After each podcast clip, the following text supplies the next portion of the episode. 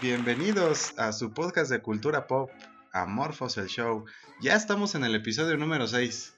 Ya, ya, ya estamos como que empezando a agarrar callo, ¿no? Yo digo que ya pasamos la primera prueba. Ya cuando tienes 6 episodios, ya empezaste. Pero ¿qué onda, Barbs? ¿Cómo andas? ¿Cómo andas? ¿Qué te dice? ¿Qué tal? ¿Qué tan organizada eres en esto de, con esto que está ahorita de moda la, la, la chinita japonesa? Sí, quién sabe. Este, no, fíjate que la verdad yo no soy nada, nada organizada y a mí me cuesta muchísimo trabajo. Así que dije, vamos a seguir lo que dicen las redes sociales y ver un capitulín de Mari Kondo. Y tremendas, tremendas recomendaciones nos brinda esa mujer, ¿eh? Este, desde cómo doblar ropa hasta cómo sonreírle a, tu casa. A mí lo que se me hacía un poquito, este, como que extraño, estaba yendo en las redes sociales, este, que también daba consejos que incluso lo, lo aplicaras a la familia, ¿no? No sé si viste eso. No. Que también, o sea, tuvieras como que solamente un grupo, creo que de cuatro familiares o seis familiares y ya, porque, o sea, también Lo demás es bulto, ¿ok? Eso me hace demasiado excesivo, ¿no? Sí, un poquito. Pero, este, pero es que no, hombre, estuvo mucho de moda. Yo recuerdo que vi un tweet que decía, si viene a México, ¿cómo le vamos a explicar a Mari Kondo la bolsa de las bolsas? Oye, sí, la bolsa de las bolsas de, los supermercados, ¿no? Sí, claro. Que tenemos también la bolsita de, de la carnicería del, pollero, ¿no? sí, los recuerditos de los 15 años, ¿cómo le explico que es útil en la vida, no? Entonces, pues así empezamos, ¿no? Yo intenté ser más organizada, la verdad, el siguiente día sí me quedé con, con esa sensación de que algo sobraba y me puse a acomodar ropa. Y pues así que algo, de algo sirvió. Yo creo que se estuvo bien. No, es que yo nada más aguanté un capitulito, nada más por, por la curiosidad de ver, a ver qué, qué onda con ese pues como documental se podría llamar. Sí, creo que sí. Este, pero la verdad es que sí no, no, no me atrapó, pues ya. Pero bueno. Pero o sea, ¿qué, eh, ¿qué onda? ¿Somos, regresamos a ser dos? Ah, no lo sé, yo no escucho una voz riéndose, un poco estrondosa. pero sí, solamente será. Sí, este, Roberto pues no, no pudo venir, este, tiene ahí algunos pendientes este, personales. Este, pero pues, estamos nosotros. ya regresará, ya regresará, se lo prometemos. Ya, lo, escucharemos en, otros episodios. Pero pues, entonces dijimos, ¿cómo, ¿cómo hacemos esto interesante? Y vamos a hablar del tema del día. El tema del día, y te voy a preguntar, más dime la verdad, ¿tú qué crees? ¿De verdad eran tan buenas las caricaturas de antes? ¿De verdad eran tan buenas las caricaturas de los noventas y los 2000 versus las que tenemos ahorita? ¿Tú qué crees? Pues no sé, ¿eh? la verdad es que sí es un tema bastante complejo, porque, bueno, es que realmente las, las películas, las películas, las caricaturas de ahorita del, que son actuales, pues la verdad es que sí no, no, no, no, no, tengo mucho seguimiento sobre ellas. y conozco algún, alguna que otra, pero siento que, que, es, que ese tema generacional con respecto a las que teníamos en los noventas eh, sí ha cambiado un poquito, ¿no? Sí, yo de verdad creo que sí, y, y es un poquito de lo que trataremos de hablar hoy, que obviamente cuando eres niño disfrutas muchísimo las caricaturas, ¿no? Nosotros somos noventeros y entonces pensar en Rugrats, pensar en Hey Arnold, pensar en en Ed, Eddie Eddie es regresarte y, sonreír, ¿no? Yo recuerdo que son caricaturas que yo veía muchísimo, pero ahorita que ya me pongo a pensar y digo, a ver, o sea, de verdad, ¿qué de benéfico tenía en mi vida? Este, ya no sé, ya no estoy tan segura, ¿no? En algunas caricaturas, obviamente hay otras maravillosas como Hey Arnold, Hey Arnold me parece maravilloso que tiene muchísimo trasfondo de sí, es que Hay que, hay que, hay que partir de, por ejemplo, bueno, ahorita de este tema, eh, como que resaltar que, por ejemplo, la sociedad de, yo creo que de, los noventas para atrás, eh, no era tan no era tan sensible como, como ahora, ¿no?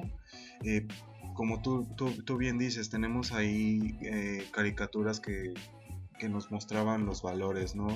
Que nos enseñaban esa parte de, familia o de amistad. Eh, pero también teníamos casos donde podíamos ver temas más complejos, más, más fuertes.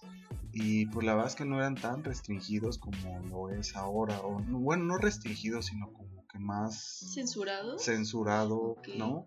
Es que, por ejemplo, si nos ponemos un poquito a pensar, vamos a comparar eh, Vaca y Pollito versus este que tenemos ahorita Hora de Aventura, ¿no? Este, híjole, mi Vaca y Pollito, si realmente, o sea, si realmente pónganse a pensar podcast escuchas, ¿qué de bueno tenía Vaca y Pollito? No es que, o sea, o sea es, es, un poquito, me parece que es una caricatura un poquito eh, rara, o sea, rara y sin sentido, y sin sentido raro, ¿no? Uh, versus, por ejemplo, Hora de Aventura me parece que es una muy buena caricatura. No tiene sentido, también es extraña, pero sí maneja diversos temas, sí te habla de es un poquito más compleja, ¿no? Es más, es más llena de sentimientos y de personajes y, no, hombre, y este tremendo final que tuvieron, que tuvo muchísima controversia. es lo, un tema abstracto, ¿no? Creo que, es, Creo que lo que nosotros eh, vivimos en la etapa de, de, niñez, lo que nos tocó en los noventas, era más literal el mensaje. Sí. Y ahora lo que vemos es un poquito más este abstracto, más Mm, doble, no sé, mm, doble significado. ¿Por qué? Porque, por ejemplo, o sea, rescatando ahorita el tema, eh, el ejemplo que pusiste, Hey Arnold, pues, eh, capítulo tras capítulo siempre era como que una moraleja, te enseñaba un valor, eh, el aspecto familia, el, aspecto de tolerancia a, pues, los vecinos, ¿no? O sea, esa parte de, de ser siempre estaba como inscuido algo que te enseñaba, ¿no? Y ahora con esta serie nueva, bueno, no tan nueva porque ya terminó de Hora de Aventura, eh, pues tiene como que mensajes que como niño tú interpretas las aventuras de pues, este, personajes raros, este, amorfos, ¿no? Y este, pero, o sea, si la analizas la ves desde otra perspectiva. Desde otra perspectiva tiene mensajes bastante complejos, ¿no? Sí, bastante y bastante buenos, porque por ejemplo yo pienso también en otra caricatura de los noventas, las chicas superpoderosas, que para, fue eh, como que marcó un parteaguas en cuestión de, este, era la primera caricatura dirigida a niñas pero que encantaba a todos. O sea, todos amábamos a las chicas superpoderosas y poder ver unas niñas que tienen diferentes personalidades y aún así son maravillosas, era, era increíble, ¿no? Y creo que es algo muy rescatable. Versus, por ejemplo, pienso en Coraje, el perro cobarde, ¿no? Que Coraje era una caricatura que yo disfrutaba, o sea, la verdad sí me gustaba, que no entendía, o sea, ahora que me pongo a, reflexionar un poquito. a mí la verdad es que yo tampoco, en ningún, o sea, en esos tiempos tampoco comprendía bien de qué trataba bien este cada uno de los capítulos. Sí me aterraba, sí me, o sea, porque tiene tonalidades oscuras, ¿no? oscuras, ¿no? Y este, no tanto los monstruos, esa parte, pues no, porque son animadas, pero eh, esos colores, esos este sonidos que tenía coraje, sí, a mí se me hacía bastante pesado. Exacto, y entonces si te pones un poquito a pensar, ya de verdad, este, ¿cómo le hacíamos cuando nosotros teníamos una caricatura maravillosa como las chicas superpoderosas, pero también teníamos coraje que no dejábamos de ver? Y ahorita lo vuelves a ver y, dices, oye, qué fuerte, qué cosas tan, tan fuertes veía, este, veía de niño. Y nos regalan, por ejemplo, hay otra caricatura que eh, a muchas conocidas en específico la, eh, les encanta es Gravity Falls, ¿no? Esta serie de estos hermanos donde también hablan de monstruos, pero de una manera muy divertida y hablan mucho de la unión de, la unión de hermanos. Entonces, cuando llegamos a decir los amantes de los noventas que las caricaturas de antes sí eran caricaturas, yo digo que hay que elegir, ¿no? Elegir cuáles sí eran caricaturas. Eh, lo que pasa es que yo, lo resumo más que nada, es que los noventas tenían esa parte que eran aventadas de, innovar en, ciertos este, pues, temas sociales que a lo mejor no eran eh, pues tan comunes en décadas pasadas, como el tema que tú tocas ahorita con chicas superpoderosas. Cuando llega chicas superpoderosas, veníamos de, pues, de generaciones donde pues quiénes eran los que jugaban a ser superhéroes, quiénes jugaban a, ser superhéroes, a salvar el mundo, pues era realmente los niños, ¿no?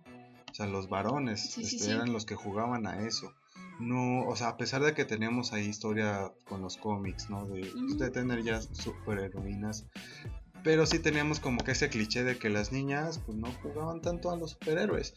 Y una vez que llegan las, las chicas superpoderosas, como que empieza a cambiar esa, esa forma de, pensar, esa visión, esa visión, y las niñas empiezan a, tener como que mayor interés en esos temas de que yo, yo quiero jugar a ser superheroína, ¿no? Sí, exacto. Y, pero también asumo que esa caricatura también se mete en algunos temas también algo complejos, como es como el que tenemos a, él, sí, sí, sí. que es un tema pues ahí de, pues no sé si transexual o algo. transgénero, o sea, es, un personaje sumamente transgénero, que es un villano, es de hecho como, eh, ni siquiera le, le, llaman él porque es un hombre tan fuerte, bueno, que es un, más bien es un personaje tan villano que mejor solo se le mencionaba como él y era transgénero. Y entonces yo recuerdo que de niña no veía como gran problema en esto, o sea, era un personaje y lo disfrutabas y te sentías maravillado cuando lo veías. Y entonces, este, ya cuando creces y dices, no pasó nada, lo disfruté, cualquiera lo vio, tú como niño lo veías sin como que sin drama alguno. Y entonces, este, como mencionabas al principio, llegan en muchas generaciones que se dicen muy sensibles o que dicen, es que cómo podemos ver esto en niños, o sea, cómo podemos ver estas cosas, pero toda la vida lo hemos visto, ¿no? Pensamos, pensábamos en Box Bunny, que Box Bunny... Box Bunny, este, pues pues no, no, es algo que nos haya tocado netamente a nosotros, o sea, ya es de generación realmente muy, muy, muy atrás. Y pues desde Box Bunny tenemos referencias a, a, esa parte de sexualidad. Sí, sí, sí. Que, que, es muy marcada en el personaje de Box Bunny, ¿no? Eh, Así seduce a los, a los malos, ¿no? O sea, tal cual muchos de los capítulos trata de, de, seducir, ¿no? Ya siendo, siendo él, siendo una conejita, siendo lo que, lo que pudiera él sacarse. Y era divertido, ¿no? Lo disfrutabas. Pero, por ejemplo, también me pongo a pensar que ya en los 2000 llega, por ejemplo, una caricatura que a muchos nos gustó, que es Los Padrinos Mágicos. Que entonces nos ponemos a pensar y Los Padrinos Mágicos habla de esta generación donde ya mamá, papá tiene que trabajar y entonces se deja a los niños con las niñeras. Y entonces viene este maravilloso personaje de Vicky, que es una eh, niña, es una niñera horrenda y es un niño con mucha soledad donde les solventan muchos de estas emociones los padrinos. Pero yo lo veo más como un tipo de costumbre, algo cultural que se estila mucho en Estados Unidos, que, son, las niñeras. que son las niñeras, ¿no? también, no sé. Pero siento que viene un poquito más el boom ya en diferentes generaciones, ¿no? Cada vez se va viendo más esto de que hay más niñeras. Y entonces vienen los padrinos mágicos, lo cual los primeros no sé si es la edad, ¿no? Pero yo recuerdo que las primera, la primera temporada yo la disfrutaba muchísimo, ¿no? Y sí me gustaba. Ya después se la volaron. Por ejemplo. Y, e hicieron que Timmy Turner viviera más en el mundo mágico, ya con hermanos mágicos, ya con perro mágico. Que, con, que en la vida real y en los primeros capítulos lo enfrentaban a la vida real. Pero estás de acuerdo que en las caricaturas actuales son más eh, eh, abstractas, ¿no? Porque ya no pueden tener los, los, los, temas tan literales como nosotros nos tocó o incluso generaciones pasadas. Porque imagínate, te pongo esa pregunta. ¿Qué pasaría si, por ejemplo, Johnny Bravo, en, temas de, machismo, de, feminismo, qué pasaría si Johnny Bravo no hubiera existido en los noventas y fuera una serie estreno en Netflix en esta actualidad? Johnny Bravo. No, o sea, hubiera sido acabada. Pero hay que pensar que este, Johnny Bravo es un típico personaje mm, creído, egocéntrico, este, no sé si llamarlo como tal macho, macho como lo conocemos este, en México, pero sí es, vive acosando a mujeres, ¿no? Pero también hay unos capítulos que yo podría rescatar mucho de Johnny Bravo, porque te representan este personaje que suele ser muy real, ¿no? Y entonces hay capítulos, hay un capítulo que estuvo circulando mucho en redes sociales actualmente, donde em, por azares del destino se convierte en mujer y entonces vive todo este acoso que él hace, ¿no? Y entonces dice, ¿qué les pasa? Solo quiero ser fabulosa. Hay otro capítulo donde dice, donde está, se está mudando y tiene una caja, ¿no? Que dice frágil en todos lados. ¿Y qué llevas ahí, Johnny? Ah, mi masculinidad. Sí, o sea, o, sea, tiene tintes. Sí, sí, sí. Tintes. Sí, claro, pero, este, por ejemplo, Johnny Bravo, este, Dragon Ball Z, que tienen temas este, y, otros ejemplos, ¿no? Que tienen temas complejos. Eh, pues en, en, esa década había, no había como que tantos horarios especiales o como una, una separación en clasificación tan notada como la hora. Porque, por ejemplo, ahorita ves Rick and Morty o. ¿Cómo se llama el Horse? Ah, eh, horse, eh, Horseman. Ajá. Bojack, ¿no? Bojack Horseman.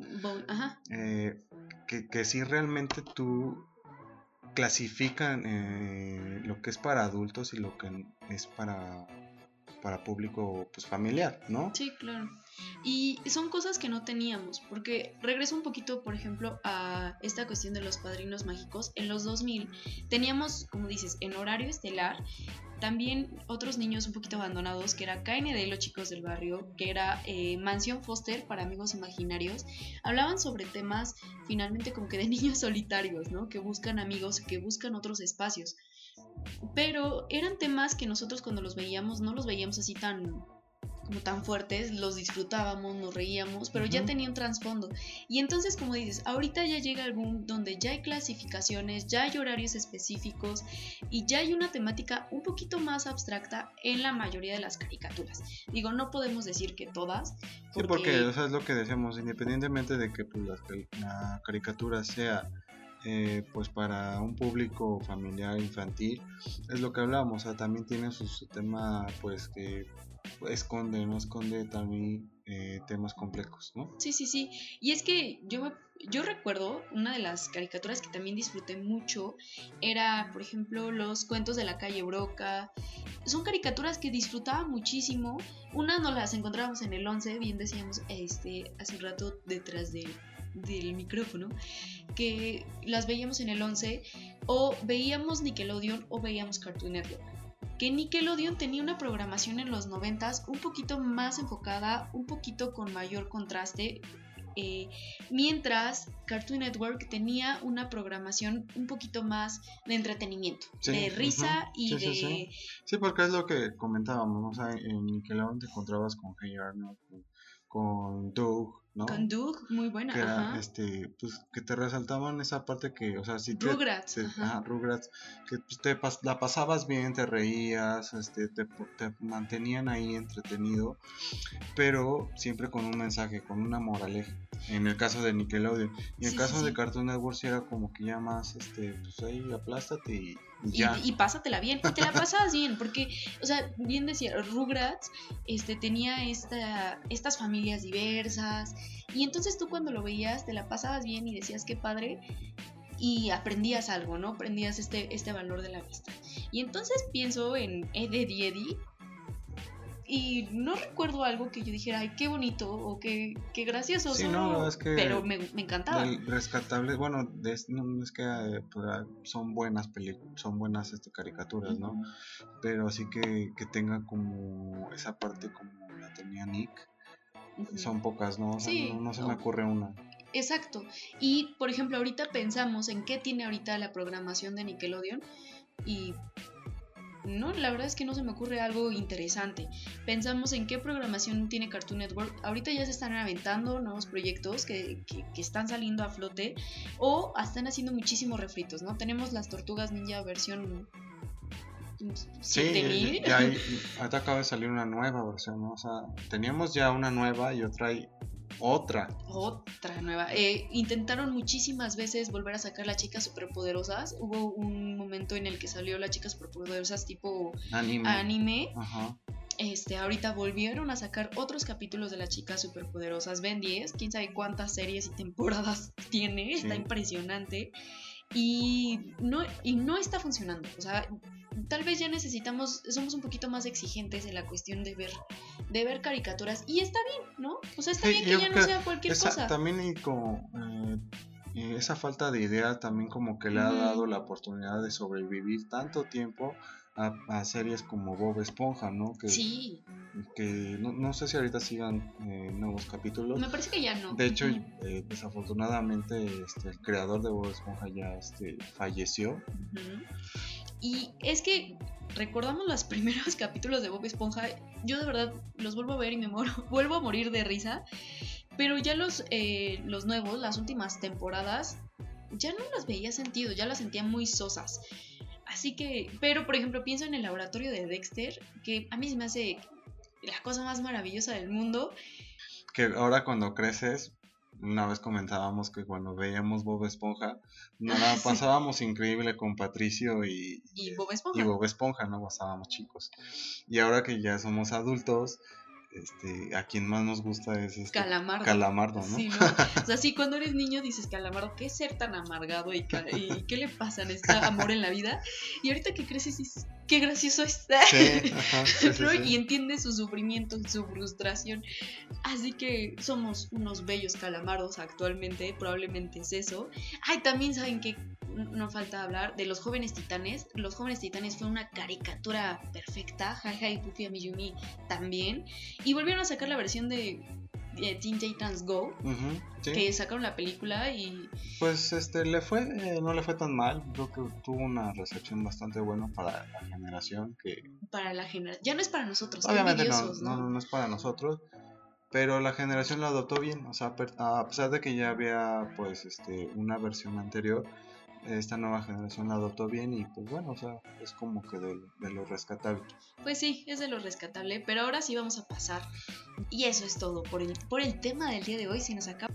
Ahora vámonos con, ¿qué? Este, ¿Ya empezamos con Glass? Glass, claro que sí, vámonos de, de, lleno, de, lleno, ¿Qué te pareció Glass, Omar? Este, es una buena película. Es una, es una, es una buena película. Este, la verdad es que la primera mitad eh, debo decir que si no, no, no me gustó tanto. La primera mitad de la película me parece un poquito lenta, un poquito absurda eh, en ciertos momentos. Eh, hay cosas como que no, no, no, no cuajan. Este, y, ya pasando la, la, segunda mitad es cuando ves la confrontación ¿no? con, con, con la horda, con toda esa onda. Se empieza a poner interesante pero siento que sí me quedó de ver un poquito. Sí, la verdad es que estoy completamente de acuerdo contigo. Eh, hay que entender que esta es la tercera parte de la trilogía de Unbreakable y Split. Es un cómic thriller eh, así más o menos lo, están denominando. Y estos son personajes que son capturados por una psiquiatra, ¿no? Y entonces esta psiquiatra intenta convencerlos de que sufren un trastorno. Y ahí, se, y ahí es cuando entra finalmente este personaje de Split a conocer a, al que hace Glass, ¿no? Y como, y como dices, la mitad de la película... Es que es un poquito lenta, ¿no? Es lenta, hay escenas bastante interesantes, hay otras que no tienen nada que ver. Te, o sea, yo creo que el director, este, M. Night Shyamalan, sí juega un poquito con, tu expectativa, porque obviamente, eh, bueno, sale Unbreakable, ¿no? En el año 2000, y luego llega este Split en el 2017. Pero, o sea, cuando anuncia Split nadie sabía que tenía alguna conexión con Unbreakable. Es cuando nosotros, o todos nosotros, vamos a ver Split y nos llega la última escena, que es cuando sale David de Unbreakable, y es cuando nos enteramos que pues, es un universo conectado, ¿no?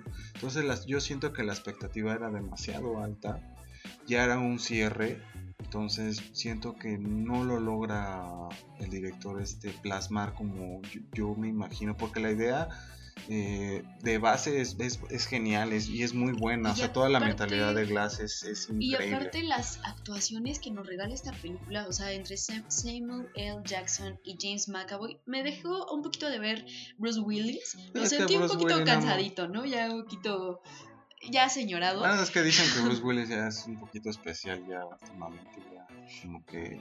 Y, sí, y se siente, ¿no? Entonces, pero James McAvoy y Samuel L. Jackson, híjole, se llevan, me parece que se llevan la, la película, pero hay, o sea, al final de la, de la película te dicen, ah, ya entiendo de qué trató esto, ah, ya entiendo por qué pasó lo que pasó, Sí, pero son, son los giros, ¿no? O sea, estamos acostumbrados con este director que, que siempre nos, ha- no- nos, nos, nos avienta el ruedo, nos haga creer algo y al final no- no- no- nos sorprenda con un giro. Y obviamente en esta película lo, lo vemos tal cual, pero siento que sí, en- como decimos la, eh, al principio, lo que es el inicio y el nudo, me parece muy, muy, muy, Muy len- lento. muy lento. Cuando de repente eh, esperas este, ya una, una reacción en cadena, este, estás ya con la adrenalina, ya haz algo, ya que pase Sí, algo y sí, no sí. sucede nada, como que hay alargue y alargue y alargue. Y la verdad es que no, no termina por este. no, o sea, concluye, me parece bien la Sí. película, o sea, llegas a entender por qué Glass, o sea, pero al final, se los juro que en los últimos 10 pi- minutos de la película dices por qué Glass, pero ya después nos regalan un final de ya relacionado con la psiquiatra horrendo. O sea, a mi parecer, horrendo, sumamente innecesario ya, o sea, ya para, Sí, es para que toda el- esta trilogía, o sea, ese cierre de son unos versus, unos mínimos cinco minutitos que te que te molestan porque dices, ya, o sea, ya a mí ya me arruinaron todo lo demás. Yo la hubiera cortado, por supuesto, pero ¿Sabes que eh, parte de, de- del tema de, de esta sociedad, de este como, no sé, como grupo de, personas que buscan est- estos superhumanos, ¿no? Que están en la casa de... eh, pero al principio, o sea, eh, como que no, o sea, la- el tema del hospital psiquiátrico, o sea, si, está, si tienes personas tan peligrosas o tan poderosas, el tema de seguridad, o sea, hay cosas que son muy absurdas, que, que no haya una seguridad 24/7, o sea, hay cosas de, de error de, de, yo creo De que historia. de historia, que como que si no... no nos eh, llegan. Es una película eh, que puedes ir a ver, te la puedes pasar bien en el cine, en tu casa, te la vas a pasar bien. Tiene escenas muy buenas, muy bien logradas, tiene actores maravillosos. Eh, pero ya, ahí te Sí, quedas. es cumplidora, o sea, O a- sea, o sea, a te pesar de que mm, estamos tal vez siendo un poquito más da- Drástico. drásticos, pero realmente sí es una película que cumple este a, a- a medias, palomera, que, pero eso sí es, es indispensable ver Sí. la, la 1 y la 2. Sí, sí, sí. ¿no? Sí, porque si no, no te vayas. O sea, si de por sí hay espacios vacíos en la película, si no tienes las referencias de la 1 y la 2, menos, ¿no? Te Ujú. super pierdes. Así que, ¿qué puntuación, qué número de estrellas vamos a estar puntuando, calificando eh, las series o películas con 5 estrellas? De 1 a. Sí, vamos a cambiar esa modalidad. Este, les comentamos rápido, hay una nueva aplicación, una nueva como red social de comunidad. Este, em, creo que se llama, ¿cómo se llama? Tenemos Letterboxd D. Es una comunidad que hace esto, platicar sobre Sí, es bastante recom- Se lo vamos a dejar en, en los enlaces ahí en las redes sociales. Y pues este vamos a cambiar la, la- la modalidad a- de, de 0 a 5 estrellas en vez de 0 a 100, ¿no? Así es, de 0 a 5 estrellas. Y en esta le ponemos un 3, 3 estrellitas. em, porque cumple, la disfrutas, es, llega a tener buenas escenas, tiene maravillosos actores, pero ya, Hasta ahí Pasa. no es, no, no es, no supera a Unbreakable ni Split. no. ¿Y qué otra cosa vimos? Vimos Spider-Man Spider-Man. Into the Spider-Verse. Ya, ya, ya, ya, ya hacía falta hablar de Spider-Man, ¿no? Sí, ya nos ya. habíamos tardado un poquito. que Casi lo, un ten- lo- mes. lo teníamos, lo, lo debíamos, ¿no? Por ahí. Sí, sí, sí. Y que casi un mes. Y voy a eh, situarlo en que está difícil dar una mm, como una sinopsis sin echarte a perder la película. Porque en sí lo que trata es que hay múltiples universos en Marvel. Entonces, por diversas circunstancias, se rompe el equilibrio entre espacio-tiempo. Y entonces nos encontramos a un- una, una cantidad de diferentes Spider-Man, de diferentes universos. Y entonces sí. el fin de la película es regresar al equilibrio, porque si no ellos van a desaparecer. De eso se trata. Pero es, es maravillosa la historia, es sumamente divertida, tiene partes tristes, tiene partes que te hacen Creo que es como, como llevarte a esto de la identidad, de quién soy, qué es lo que puedo hacer. Esa, como historia, como narrativa, es súper buena. lejos de una sinopsis, creo que ya, digo, por el tiempo, creo que lo más rescatable, lo que podemos decir ahorita es este esa parte técnica, ¿no? La, la animación que usan en la, en la, en la película, sí es algo nuevo, es algo que no, no estábamos habitualmente a ver. No, no, no. Porque sí es una combinación de técnicas ahí dentro de lo que es el 3D con el 2D. O sea, hay, una, hay un juego ahí de animación bastante llamativo y bastante interesante. Y aparte algo que me parece es que te atrapa cada imagen que tiene. O sea, cada cambio de escena tiene muchísimas cosas que ver. Entonces no solo estás viendo al personaje, tiene un, un sinfín de, de fondo, pero no fondo atascado, no sé, como forzado, sino es, es muy, muy, muy, muy divertida y muy atrapadora, ¿no? ¿Sí? la, eh, la animación. Y para hacer, no, no hacer esto un poco más, más largo, yo creo que, o sea, es un regalo, es una joya para los que son este, fan del universo Spider-Man, de los universos Spider-Man. O sea, si tú llevas una vida acompañándote del cómic, de las películas de, de Spider-Man, eh, va a ser una joya, va a ser algo cinco estrellas completa y totalmente. Te la pasas bien con el soundtrack, con los personajes, con el doblaje también que hicieron es muy muy bueno, es Disney, eh, Disney México. Entonces, te la pasas No, muy pero bien. Ujú. Spider-Man no es de Disney. es de- Ah, es esa de la hizo, la- esa la hizo Sony. Es de Sony. Pero dieron el, eh, me parece que es- tiene como el permiso, ¿no? Bueno, No, nada más este. Lo que es Spider-Man en Tom Holland es la que sí tiene el permiso con, ah, con- mire, Disney. Y de Pero. Spider-Man the Spider-Verse sí es 100% de, de Sony. Y, me, O sea, lo que es este, me parece Columbia Pictures. ¿no? Ah, ok. Muy bien. Entonces, mira, Columbia Picture. Entonces me parece que hacen muy buen trabajo. Por ejemplo, si eres como yo, que la verdad no tienes un trasfondo con Spider-Man como tal con el cómic, o sea, acompañando al cómic, que no sabes tanto, de todos modos te la pasas súper bien y de todos modos entiendes mm, algunas referencias, porque este, pero te la pasas cameos, súper ¿no? Hay, y hay- hay- cameos. hay cameos bastante interesantes. Y, y sobre todo hay, que resaltar este que mucha de la crítica especializada la, la tiene dentro de toda la historia de películas de Spider-Man como la número uno, ¿no? Superando las de Tobey Maguire, las de Andrew Garfield y las de Tom Holland. Entonces, pues, a pesar de que obviamente es animada, lo logra. pero lo, lo- las clasifican así y pues supuestamente es la, es la mejor. Y no por nada está nominada a mejor película animada para los Oscars, ¿no? Así es. Que seguramente Yo digo que la va a ganar, ya no hay yo le voy más a Isla de Perros. Yo le voy a Spider-Man. Pero ya veremos, ya, Ya veremos, tendremos ya, un ya. especial. ¿Qué más viste, Omar? Pues fíjate que me eché una, una serie que pues ya eh, tiene unas semanas, ¿no? Que, que salió. Eh, se llama Sex Education de Netflix. Y me parece una, una serie bastante, bastante buena, ¿eh? Y creo que es, es una serie que a- abarca varios temas, ¿no?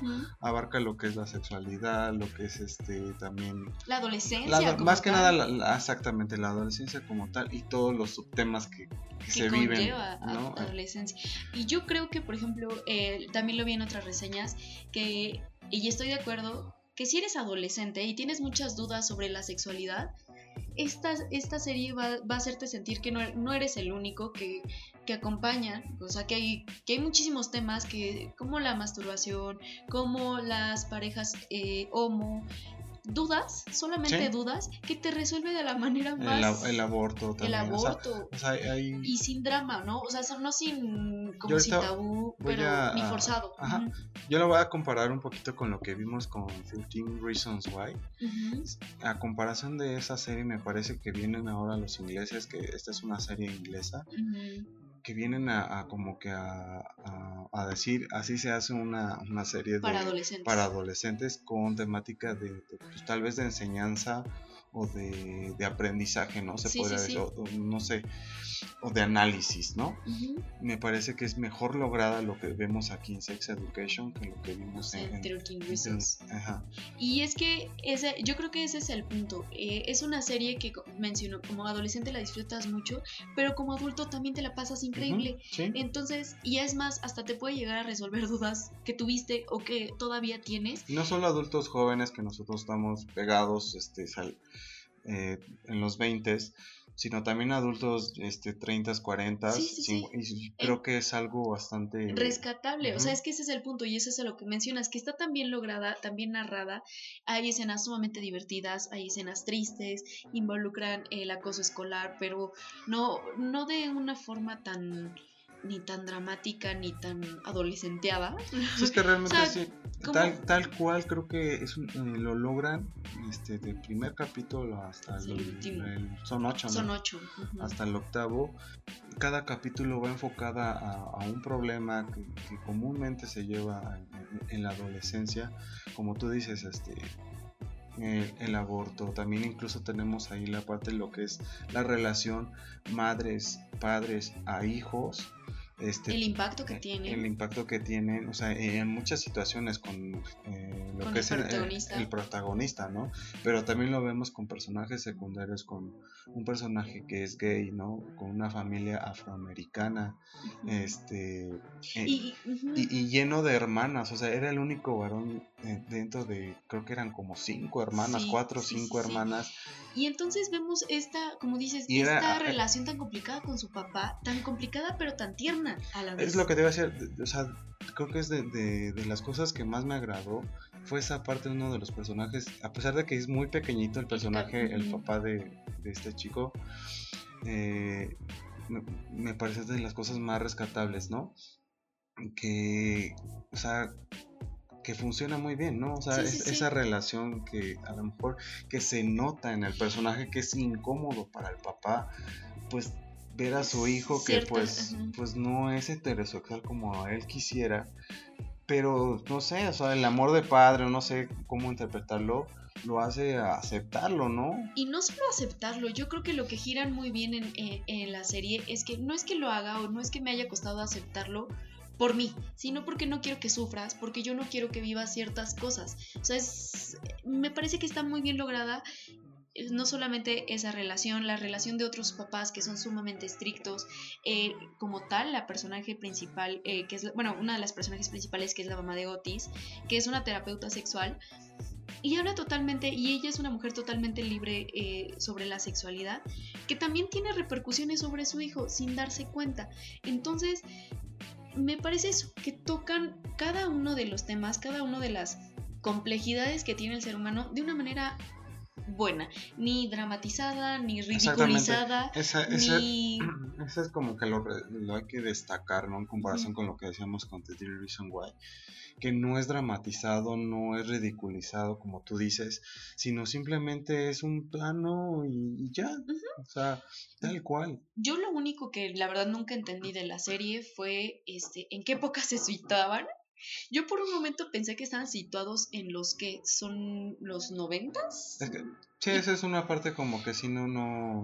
mm, No tenía congruencia, porque no solo era como que una per- un personaje tuviera el estilo vintage, lo Es cual está increíble. Es como la, Pero- la- la espinita, ¿no? De, de la serie, nada más. Sí, sí, sí, porque este tiene como este estilo vintage en toda la serie, pero de repente sacan el celular y entonces ahí Sí, tú los te quedas- iPhone, los este. todo, toda la tecnología y tú... Ah, Yo creo que más, que más que nada está como que enfocado que ahorita está muy de moda el vintage ochentero, los setentero y este pues tratar como que de empalmar es- esa, esa tendencia que ahorita vemos con muchas otras series que están ambientadas en esas épocas y pues yo creo que ahí fue una combinación, ¿no? Nada más. Pero pues este, la verdad es que sí es una, una gran serie. Sí, No sé tú cómo piensas, pero yo este todo el tiempo con esta la, la chica esta güerita que es este Mm, eh, Mif, no, no me acuerdo cómo se llama, pero es esta Emma McKee que, que se parece un buen a Margot Robbie. Yo, o sea, yo- Sí. yo veía todo el tiempo a Margot Robbie. en joven, ¿no? Como en adolescente. Sí, sí. ajá. Y es que otro personaje que es maravilloso, que es el de Otis, que es interpretado por Asha Butterfield, que lo vimos en Híjole, esta maravillosa Los juegos de, de Ender, pero también esta del, del reloj, híjole. Ah, Hugo. A Hugo, que es muy buena película. Este. Sí, es maravillosa la película de Hugo. Sí, entonces lo ves crecer y tú ya lo ves en este personaje tan complejizado y tan maravilloso que lo disfrutas. Y aparte la guapísima Gillian Anderson, que interpreta a la mamá de Otis, que es muy guapa, la, ves y es Que sumamente es la de. Expedientes Secretos X. que es la de Expedientes Secretos. X, y es una mujer sumamente seductora, ¿no? Y entonces, eso está padre. Yo recomiendo Yo la verdad es que no, eh, creo que todos los personajes, yo en lo personal, yo me, me, me gustaron cada uno de los personajes, cada uno de sus matices, creo que están muy bien este, desarrollados, eh, no te quedas con ganas, tal vez ahí nada más en cuestión de tiempos, que de repente ahí como que desaparecen un poquito, pero al final como que se justifica, este, porque... Porque sí es importante como que darle su tiempo a otros Sí, para, la- para la- los otros temas. para los otros temas exactamente, porque no tiene nada que ver con, con el tema que están como que desarrollando en tal capítulo. Pero en, realidad yo, sí me quedo con una- un gran sabor de boca Yo también.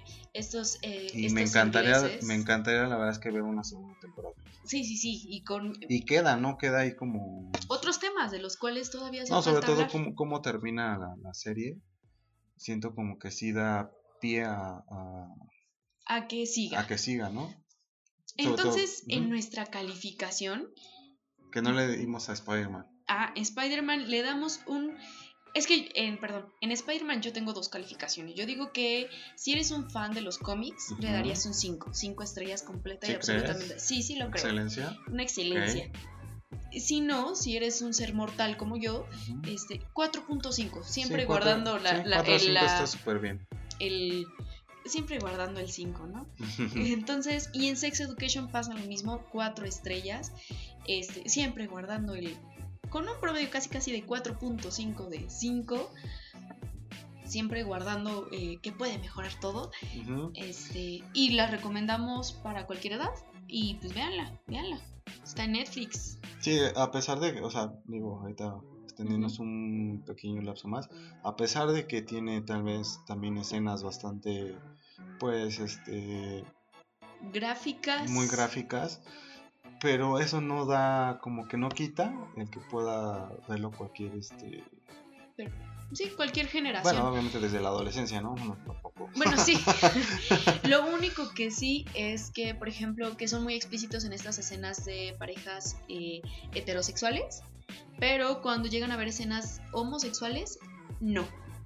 Ahí todavía está ese piquito. Todavía, todavía, todavía no. Todavía no. Entonces, pues ya, yo creo que eso na- nada más lo dejamos de tarea, así que no se preocupen. Y pues ya, esto es lo que vimos. Solo hablamos de esto, de estas tres porque merecía cada una su maravilloso tiempo. Y vamos a hablar sobre taquilla.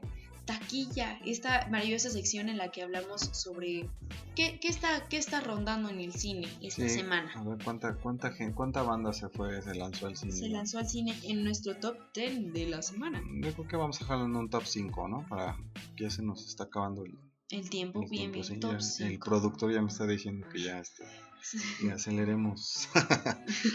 Entonces, vámonos con el top 5, que la verdad es que llama mucho la, la atención, sigue llamando la atención. Porque tenemos una película que va en su semana 6 de exhibición, semana 6. Tiene un acumulado de 596 millones de pesos. Y es Aquaman. Híjole, ¿qué? ya, o sea, ya está nada, hasta nada de superar a The Dark Knight Rises.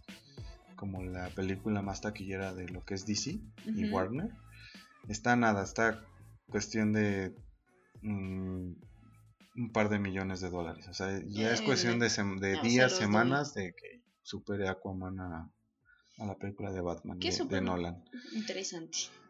En la película número 4 tenemos Jefa por accidente, esta película de Jennifer López que, que pues ya va en su segunda semana en exhibición y ya ha acumulado más de 1.1 millones. Entonces, De asistentes. de asistentes, de asistentes. Entonces, pues ahí va. Es palomera, yo digo. Sí, no la vemos, pero. Palomera. En la posición número 3, es tu primera semana de exhibición, está Mis Huellas en... A casa. A casa. Que, que se supone que tiene garantía, que es muy buena, que ha sido muy emotiva. Entonces, eh, pues ya, está más o menos, le está yendo más o menos. En la posición número 2 tenemos Dragon Ball Z Super Broly, que ya está en su semana 2 de exhibición, que a los les, que les encanta Dragon sí, la verdad es que les, le está yendo bastante bien, ya un acumulado de 188 millones de, pesos, dos semanas, eh, y pues pues yo creo que ha jalado, sobre todo porque como está eh, terminó bien la serie, la serie de Dragon Ball Super sí terminó bastante bien. Al, la primera parte de la serie no es tan buena, porque es como que un resumen de las últimas dos películas.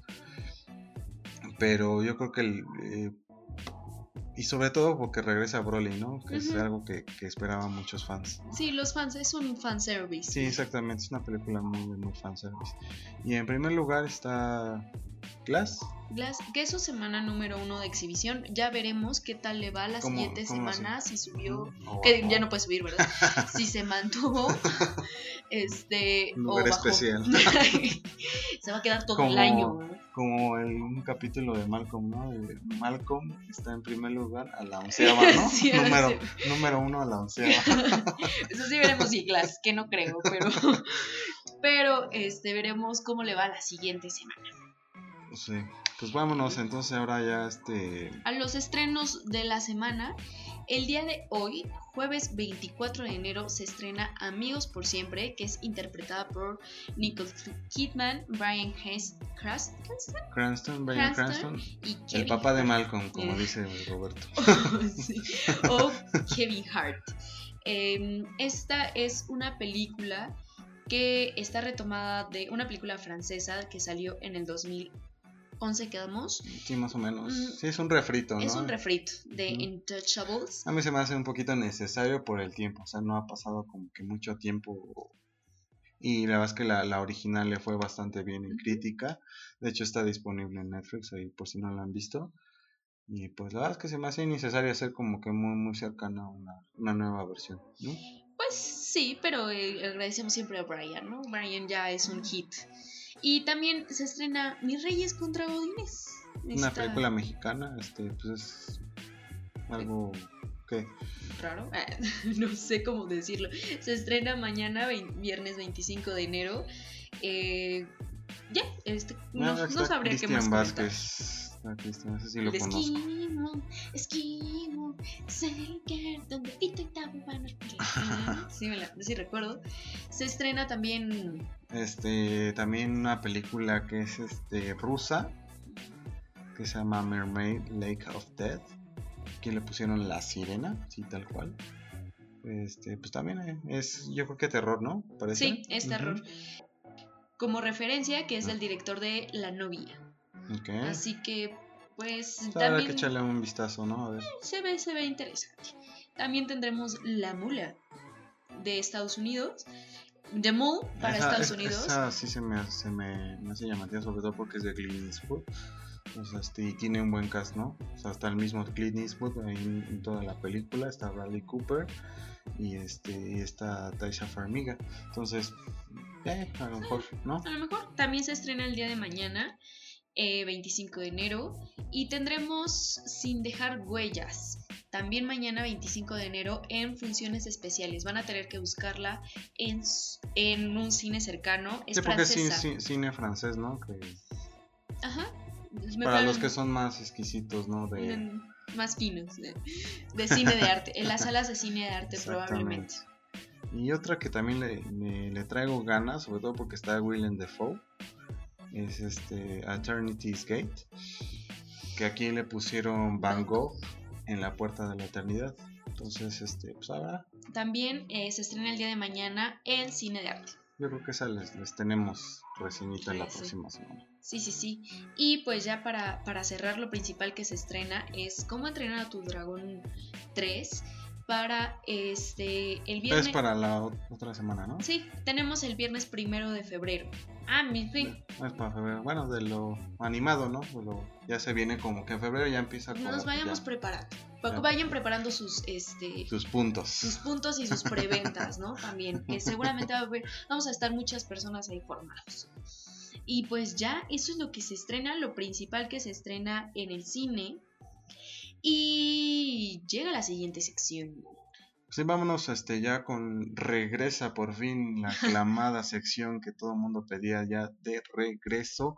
Está aquí, Barbs nos cuenta. Claro que sí. Y en esta ocasión, este, se pueden, para esta recomendación de la semana, puede, puede ser en casa. En casa, ¿qué les parece? Ok, sí. Y- O sea, no hay, no hay, no hay que no hay que gastar gasolina No, con eso del desabasto, ¿no? Claro que sí. Bueno, ya no hay que desabasto. ya no hay Ya desabasto. se Nunca hubo, nunca hubo desabasto. este, sí, esta vez les voy a platicar sobre Axel Art. Es un ilustrador que hizo un cómic. Un cómic eh, bastante largo. ¿De dónde es este chavo? Es que es Híjole, ese dato, ese dato te lo debo, ¿eh? Pero- Yo diría que es, que es mexicano, tiene. Pero te lo debo. Según yo sí pues- es mexicano. Ah, sí, porque está en español, ¿no? Sí, sí, Todos sí. Sus, sus artículos, todo, ¿no? Este. Y entonces les voy a platicar. Axel Art, en julio del, 2002, del 2016, empezó un cómic sobre KND, los chicos del barrio. Ok. Pero este cómic habla sobre. Ya KND, ya los chicos del barrio ya son grandes, ya son eh, adultos jóvenes. Y entonces, no sé si recuerdan el último capítulo de este de KND, los chicos del barrio, donde número uno se va al espacio, ¿no? Con los chicos intergalácticos. ¿Qué era este, qué? ¿Miguelón? Miguelón, Miguelón es uno de mis personajes favoritos ¿eh? en toda la historia.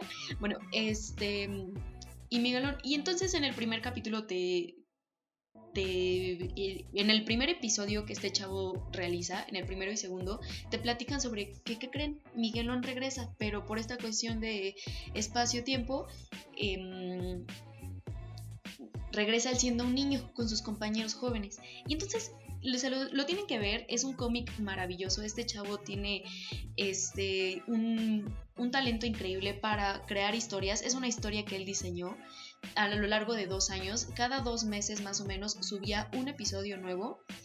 Este, tiene un talento increíble para ilustrar y para narrar una historia. Y entonces te da una nostalgia porque habla de capítulos, de personajes de KND eh, que, que añorabas y ya están grandes. Pero tiene un, un tinte de, de vicios, de sexualidad, de, pues, de cosas, ¿no? Que tienen que ver con el crecimiento. Entonces se los recomiendo muchísimo. Más o menos son 370 este, o como cómics, hojas de cómic. eh, Como, están como en imagen, ¿no? como en imagen. Y la verdad te la echas rapidísimo. Se los compartiremos en las redes sociales. pues, su- suena súper bien, ¿no? O sea, pues siempre como que en esas caricaturas que, por- retomando ahorita el tema del día.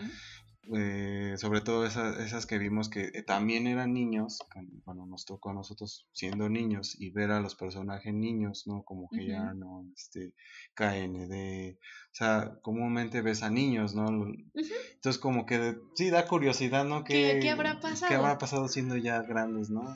Sí, sí, todos y es que ellos. aparte este chavo lo hizo Que muy increíble. pocas, muy ¿eh? pocas lo han hecho, ¿no? Por ejemplo, No, Rugrats, Rugrats sí, tiene tiene Rugrats crecidos. crecidos, este, las chicas superpoderosas, pero, pero muy pocos, ¿no? O sea, Ujú. Entonces este chavo se la voló. De verdad está increíble. Yo me la pasé súper bien. Y ya se los compartiremos en Facebook, porque es un archivo este un poquito pesado. Entonces en Facebook lo estarán viendo. Se lo recomiendo Perfecto, entonces ampliamente. ahí- ahí en no- casita, gratis. Ahí búsquenos en Facebook como Amorphos MX, ¿no? Así es. También en todas las redes sociales, Amorphos MX. Échanos un, Eh. un like. un like, un follow, por favor. Y este, pues bueno, pues muchas gracias, Barbs. Este, la verdad es que sí, está súper interesante. Vamos a checar esa, esa recomendación de la semana que nos has, nos has traído sin salir de casa. Sin salir de casa. Ya la próxima semana saldremos. Saldremos un poco. Ya, ya estamos muy huevoncitos. sí, un poquito. Entonces, pues vámonos ya este, a, a lo último, ya, a etapa final de, de este episodio número 6. Nos vamos a la rapidita. El chismecito. El chismecito. Chismógrafo. Eh, pues fíjate que Lee Unkrich Mm, no deja Pixar luego de 25 años en la compañía. para los que no son muy buenos con los nombres, Leo Critch es el director que nos trajo Coco, que nos trajo Toy Toy, Story Story, 2. Toy Story 3. Bueno, Y ha hecho co-direcciones este, con otras películas, en Toy Story 2 y este, me parece también por ahí Monsters, Monsters Inc. como Ujú. co-director. Pero pues la, es la- eh, yo, yo a Leo Critch lo veo como era como la tercera mente maestra de, de Pixar, abajo de, de este John Lasseter, Pete Docter y luego Leo. Entonces sí, se va una Sí, aparte compartió una maravillosa imagen de Adiós Vaquero con un maravilloso mensaje que, híjole, sí, no. ouch. Pero no, no, no, pues, lo que había escuchado es que no se va por cuestiones, este, o una otra ah. oferta de trabajo con ningún otro estudio, sino simplemente, pues como que sí va a dar un tiempo para estar más con su familia y hacer, este, pues pendientes, ¿no? Que no le dejan tanto, pues estar en estos proyectos de Pixar. tan demandantes. Y pues también tenemos otra rapidita que Café Tacuba grabará su segundo MTV Unplugged en marzo. Híjole, yo estoy emocionadísima. Vamos a pelear por, Por estar ahí. por estar ahí. Porque aparte, déjenme decirles, Ajá. darles el dato. Ok, a ver. que Ca- Café Tacuba es la primera banda en grabar dos Unplugged, dos MTV Unplugged Sí, la, prim- la primera banda en Latinoamérica. en que- Latinoamérica. que este que pues le dan la invitación este en TV para para crear un, un segundo MTV Unplugged que el primero sale muy pegado o sea realmente no, no pasó mucho tiempo y eso es algo, algo a destacar que comúnmente cuando reciben la, la invitación es cuando ya está la banda súper formada, súper bien estable. Y a Café Tacuba realmente solamente tenía dos materiales discográficos y lanza el primer MTV Unplugged por ahí del 1995 Y es que después de su, de su disco Re, que Re ha, ha revolucionado todo lati- toda la música en Latinoamérica, o sea, es un parteaguas. Sí, hubo una controversia que algunos no, no son muy, muy fan de, de- de la música de Café Tacuba, pero lo que sí hay que decir es que, pues sí, es, un, es, es parte ya de la, de la cultura de la música, o sea, Mexicana. la cultura musical, ¿no? Del Sí, sí, sí. mexicano. Y pues ya lo tendremos en marzo, grabarán su segundo MTV Unplugged. Pues estará, estará bueno, habrá que checarlo. Eh, luego eh, tenemos a Rolf Liefeld que regresa a Marvel Comics. Este es un ilustrador muy, pues muy afamado dentro de lo que son los, los meros meros comiqueros. este, pues regresa a Marvel y con un nuevo personaje que se llama Mayor X, que es parte de la línea de lo que es este los X-Men. Y pues este, pues yo creo que pues ya, o sea, Ahí veremos. si, si está bueno, pues ya en unos años veremos ahí, ¿no? También una adaptación con este personaje. Seguramente. En otra rapidita tenemos que según The Sun, Charlie, Charlize Theron y Brad Pitt son pareja desde diciembre. Ah, Mm. caray. Qué, qué, qué, qué bello, qué, qué be- qué belleza deslumbrando con Charlize Theron y Brad Pitt. Pues ya veremos. Pues sí, ya está. Pues, lo- pues ya tiene rato, ¿no? O sea, tanto esta, este Brad Pitt con esta, ¿cómo se llama? Angelina Angelina Jolie, que ya pues, llevan pues, su ratito Ah. solterones después de su, Tronaron. de su divorcio. Y pues, este, pues ya, ya están rehaciendo sus vidas, ¿no? Qué bonito, qué bonito, así debería ser. Y pues vámonos ya con la última rapidita. Este, Disney anuncia un nuevo live action. ¿Cuál crees que será? ¿Cuál falta? Los Híjole, confirmados. de los confirmados, híjole, ¿Bambi? Por ejemplo, este año ¿qué- ¿cuáles tenemos? Tenemos Dumbo. Dumbo, tenemos Luego viene Mulan. Ah, no, No, ese es el próximo año, ¿no? No, este año es, es Dumbo primero. Luego se estrena Aladdin. Aladdin. Y luego El Rey León. Pues ya confirmaron El Jorobado de Notre Dame. Más o menos para 2022. O sea, Eso me emociona. ¿Sabes? Sí, moriría por ver el jorobado de Notre Dame. Sí, sí, Sí, la verdad es que emociona. Sobre todo la, la, la música, el ambiente françois, ¿no? Entonces, este, Sí, sí. Y aparte el villano, vamos a ver quién, quién es ese villano que es icónico y de verdad mm, causaba miedo, me causaba muchísimo miedo. Y pues ya eso es todo. pues ya se nos fue el episodio número 6 de Amorphos. Este, pues ojalá que les haya gustado. Este, muchas gracias este, por, por, por su apoyo. Por su apoyo, por escucharnos y también a todos los que nos escuchan, ¿no? Este, gracias, este, compartan, o sea, si les gusta, compartan por ahí a los que les, les pueda latir esta onda cinéfila, este, popera, ¿no? De la cultura.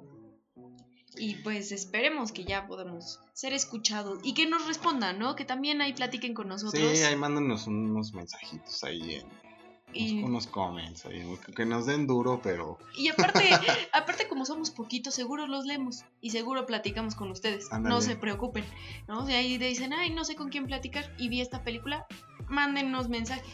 Ahí estaremos. Exactamente. Pues bueno, pues vámonos ya.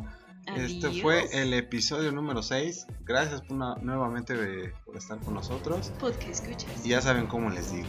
Nos vemos el próximo. el próximo episodio. Yo los escucho, yo los leo. Bye. Bye.